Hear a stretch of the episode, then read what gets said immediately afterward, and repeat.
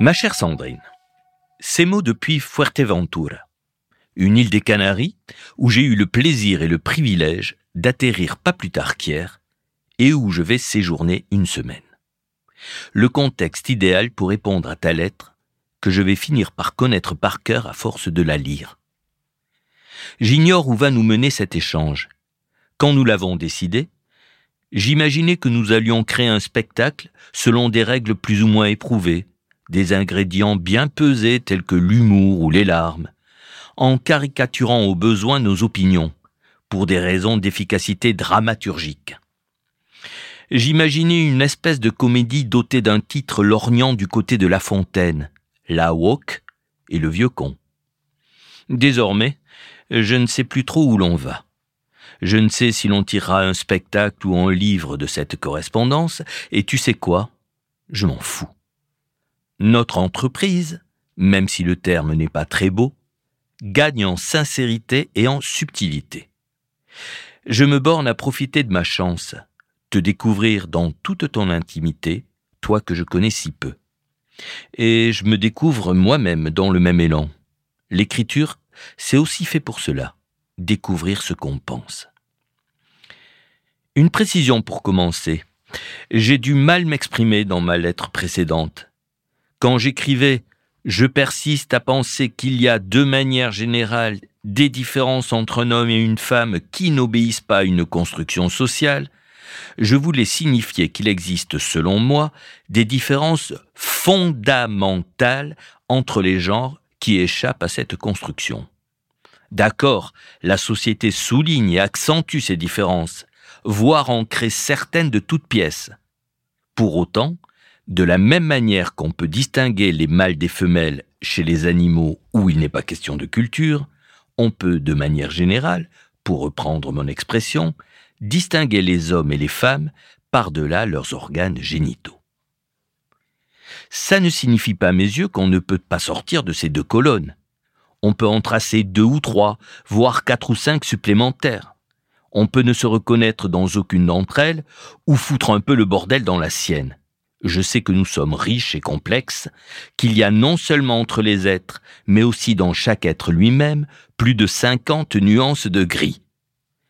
Au passage, je te signale que tu peux ranger tes crayons et ton papier canson, même si j'aurais adoré découvrir tes talents de dessinatrice. J'ai appris il y a un bout de temps qu'il ne faut pas confondre le sexe biologique et le genre. Je ne connaissais pas en revanche le terme genderbread et je suis donc allé, comme tu le suggérais, faire un tour sur Internet. Et là, une chose m'a frappé. Pour expliquer que le genre n'est pas binaire, on s'appuie sur quatre critères. L'identité, l'attirance, l'expression, le sexe. Mais pour se situer, selon le schéma que le site propose, il faut évaluer dans chacun de ces aspects son degré de masculinité ou de féminité. Bref, on n'en sort pas. Chez les êtres humains, comme sur la Terre qu'ils habitent, il existe deux pôles qui permettent de se repérer. Comme toi, je pense qu'il faut mener un combat pour la tolérance. Mais il me semble qu'on gagnerait en efficacité si on ne niait pas une évidence. Sans avoir besoin de jouer du curseur sur ces fameux quatre critères, la plupart des gens s'inscrivent d'eux-mêmes très aisément dans la colonne H ou dans la colonne F. Quand je lis que l'Allemagne et la Belgique ont supprimé les mentions masculin et féminin sur les cartes d'identité, cela me laisse perplexe. Ajouter une mention neutre, pas de problème. Il faut affirmer haut et fort l'existence des personnes non binaires, aussi minoritaires soient-elles et les défendre quand elles sont attaquées. Mais refuser ce qui articule depuis toujours le règne animal et le règne végétal, pour l'essentiel, encore une fois, laissons de côté les poissons clowns et les escargots. Je t'avoue que je ne comprends pas. Ce n'est pas un mal fort, viril et courageux, pour reprendre tes termes pleins d'une saine ironie, qui t'écrit ça. Tu m'as parlé de ton surpoids et des poils dont tu étais couverte.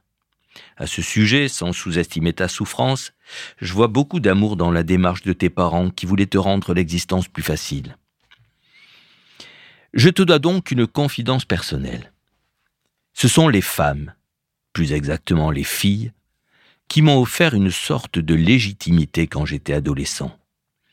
Dans mon collège de garçons, j'avais un an d'avance, j'étais plus petit que la moyenne, épais comme une paille de coca, mes traits étaient assez fins pour qu'on me prenne de temps en temps pour une fille, je préférais les chansons et les livres au rugby et à la moto, j'étais assez coire pour me plaindre auprès des profs quand on me menaçait, je tentais de leur plaire en montrant un peu trop que leurs cours m'intéressaient, car eux aussi me faisaient peur, et j'avais la larme facile. Un petit PD et un lèche-cul. Voilà, en gros, mon portrait de la part du leader de la classe et de ses vassaux. Il y avait des sorts bien pires que le mien, mais pour te montrer l'étendue des dégâts, il m'est arrivé plus d'une fois d'égrener en pleurant la liste de mes camarades de classe pour les répartir selon un critère, celui-ci m'aime ou celui-ci ne m'aime pas. Abstraction faite des sans-opinion, la deuxième colonne, encore des colonnes, était la plus remplie. Puis l'âge des premières amours est arrivé. Et là, stupéfaction de pas mal de mecs. Les filles me trouvaient plutôt à leur goût. Mes traits féminins et mon amour des mots ne les rebutaient pas, bien au contraire. J'étais trop sentimental pour être un tombeur, mais je n'avais pas trop de mal à sortir avec elles tandis que certains de mes détracteurs, virés la souhait, se morfondaient dans leur état de puceau. À l'époque, il suffisait d'embrasser une fille sur la bouche pour être délivré de ce fardeau.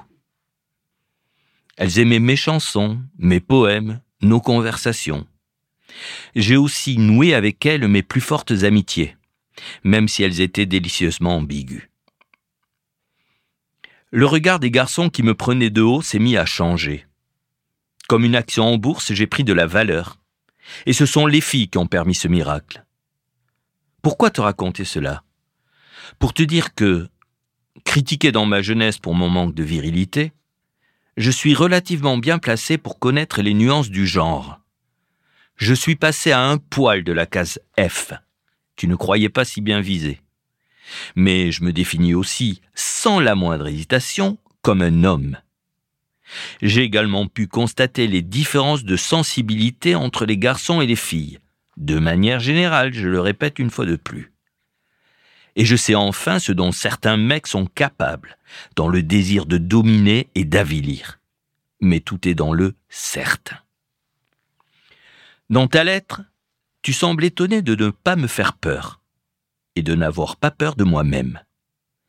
Sans rien enlever à ta personnalité unique, je me suis toujours senti en confiance avec les femmes, même s'il m'est arrivé une ou deux fois de m'en mordre les doigts. Et je déplore que ce ne soit pas ton cas par rapport à la majorité des hommes. Je ne connais pas les très bonnes raisons, entre guillemets, que tu évoques pour te méfier d'eux. Mais, aussi vrai que le patriarcat règne dans le monde depuis la nuit des temps, il existe, plus nombreux que tu ne le penses, des hommes de bonne volonté. Je t'en reparlerai dans mes prochaines lettres, car mille réflexions me sont venues en lisant la tienne et je ne voudrais pas être trop long. Oublions aujourd'hui l'écriture inclusive. J'aimerais terminer en te posant une question précise sur un passage qui m'a fait de la peine quand je l'ai lu. Face à la femme libre que tu es, tu ne trouverais que des hommes paternalistes ou prédateurs. Prédateur. Le mot est terrible. Comment le définis-tu exactement? Plein de bises dans l'attente de ta réponse. J'ai une tâche urgente à remplir, prendre l'apéro au bord de la mer. À ta santé, évidemment.